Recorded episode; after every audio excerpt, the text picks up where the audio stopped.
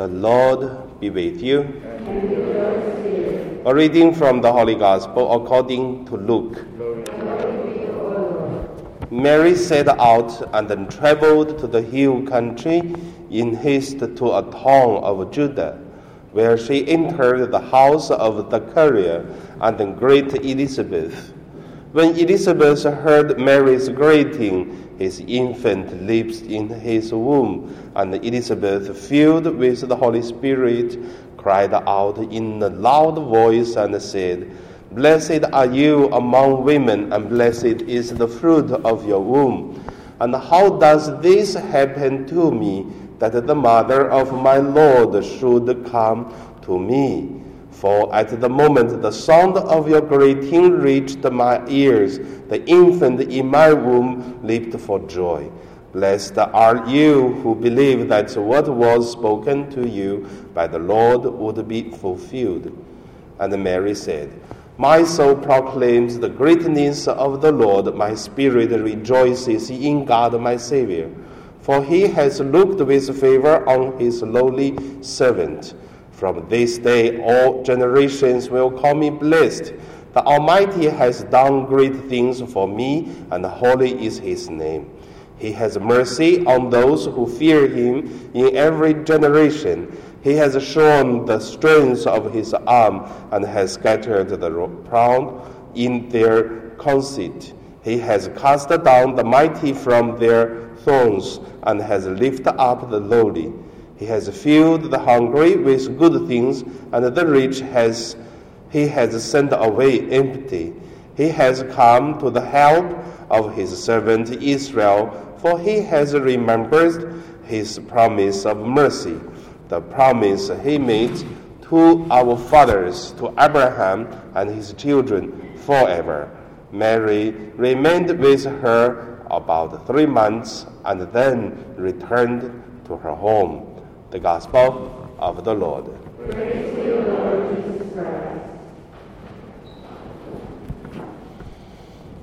So today my meditation name is uh, the life of hope. First, let us look at uh, the meaning of uh, uh this uh, assumption of Blessed Virgin Mary. Why is very meaningful Mary's assumption? Because we said we believe the resurrection Jesus, the redemption of Jesus is uh, true. But if we say that uh, Jesus saved the world, he have done the great mission, then how do we know Jesus this mission is successful, then Mary's assumption it is the witness. Because our Catholic believe only two people who is uh, assumed to the heaven. One is Jesus after his resurrection, because Jesus is God. He is the second of uh, God, His Son, and uh, by God power itself, so Jesus rise to the heaven. And Mary, as a creature created by God, but also because uh, this uh, redemption of Jesus, then he ascended to God, uh, to the heaven. The assumption of uh, uh, Mary it is the witness of Jesus' work, the mission. And then, if we go deeper to look at what is the assumption means, which means the body and the soul both is in heaven. That's not happened in anyone's life, only Mary, except Jesus. And also, what Mary have this uh, gift, it is what's the life we're going to have. So that is the meaning. Very simple, but uh, very powerful meaning. There's no third person, no another. And also, how about uh, the people who pass away? Where are they? Are they in heaven or are they in hell? Or are they in the purgatory? And then, what is the meaning about uh, the assumption of uh, these people who pass away? That's the second word, a uh, second point I want to share. You know, as uh, what we believe, people who died, as soon as people died, and then people will go to see the judgment of God. And this judgment, I believe it takes very quick because God knows everything, God's power unlimited. So our judgment can be quite uh, easy. Not like the court we have and have to ask many, many other uh, officers in the court. But God's power enough to judge everything. That is why we always talk about leave the judgment to God. What we do is love, forgive, and praise the Lord. So, these people died if they have a holy life, if they're good enough, then of course they go to heaven. No need to wait. The people who are not worthy, who is uh, not really uh, holy, not good enough, but they are not uh, very big troubled then purgatory. And then the people who are really sinful, and then people go to hell. That is the teaching of the Catholic Church. And then I believe people will be more interesting to look at uh, how about uh, the percentage, how many percentage people go to heaven how many people go to hell? How many people go to purgatory? Okay, let's count our church now. How do you think? How many people we have now in the church? Around uh, 200, 300? I think more or less, yeah, 300. So, if 300 people died, how many go to heaven? How many go to hell? How many go to purgatory?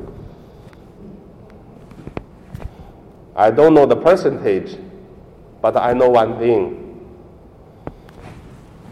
As what we believed, we tried our best to follow me the guidance, the teachings of Jesus, and we did our best. That's why we are here. And also, we feel guilty when we live our life, do something wrong. We ask forgiveness of God like we do confession.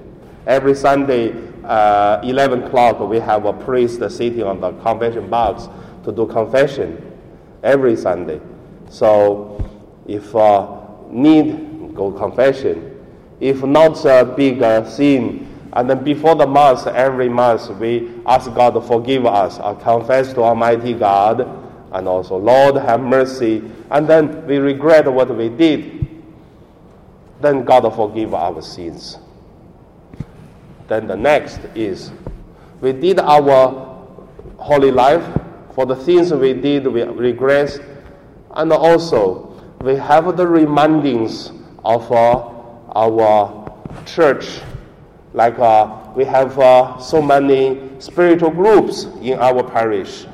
So many people join the groups, and then the groups have rules to pray and then to monitor people's life and also helping the people to pray more and practice together even. So all this will help. And also every week, then we can read the Bible, we can get help from the whatever the media, from the worldly Catholic Church. And uh, we also can read uh, the spiritual book we are interested in. There are so many ways to help us. Then still have another. How about the people who are ill? And we have the sick anointing. The sick anointing, it is absolutely a grace from God, will for healing our sickness, sickness and also same time by the chance it is forgiveness of the sins. And there is also a special right to forgive people's sin our whole life. The indulgence. So with the permission of the Pope. And this indulgence is very powerful to make a hundred percent sure if we willing God to forgive our sins for the whole life. If we want God to forgive. Then there are so many already good conditions to help us that to make sure we will go to heaven. So, of course, because many of us do something mistake, do something sin, that is why we are not perfect. So the Catholic we believe, because not perfect, that's why we cannot go to heaven. There is a purgatory. For the people who know God is good, who is really did many things wrong, and they even don't want to repent, do not want accept God, do not want to go to, heaven, uh, go to heaven, that is hell. So when we talk about this, I, that's why many times I share. I believe most of us we should go to heaven because going to ask, do you want to go to heaven? Everyone wants. So that is why every time when we celebrate the Assumption of Our Lady Mary, to bring me a very strong image, what Mary has, what we going to have. And uh, that is the hope of life. And also, how about uh, the people who do not believe in Jesus? In our Catholic, we have a very opening spirit. We believe that God created everyone, and uh, God wants all the creation to have uh, the salvation. Want everyone have a life of hope, life of uh, eternal, which means God wants everyone live in heaven, whatever, what kind of religions they believe. But however, our Catholic belief, the way of we have is the best way. Others, they have to go through most difficulties way, like the shortcut we have. And also, our teaching, our Catholic, is a very balanced. It's not a very uh, extraordinarily something make us confused. We are so difficult to be saved. So all this put together is our life have the guarantee, our life has the hope. So do our live, live our life accordingly then the rest leave to God, like uh, as the children of our own parents. We really did our part, and the other to leave to the parents when we are young. And then God is more powerful, is more lovable than our parents. So that is life of hope. At the end of the sharing, I want to say, life our life is hope, not only after death, and also, you know, in this world, for sure, there are some problems, there are some suffering we cannot solve. We have to live with it. But doesn't matter. Everyone has a cross. We solved one problem, there's another problem come. Not uh, destroy all the problem, but to make our life strong, protect, and also uh, by the help of Jesus' teaching, like Mary down her life, and she can help us also. That is why our Catholic Church has a lot of prayer to Our Lady Mary. Hope she can help us. And there are many stories also help to tell us. They are the day of judgment. Our Lady Mary going to help us and pray to God to forgive us. But all this, I, I think, is quite a wonderful uh, system for the belief. And that is a life of hope. So God knows everything, and God loves everyone. God wants everyone safe. The first person is Mary, and the next is us. So let us pray to our God through today's the celebration of the Mass. So now let us pray.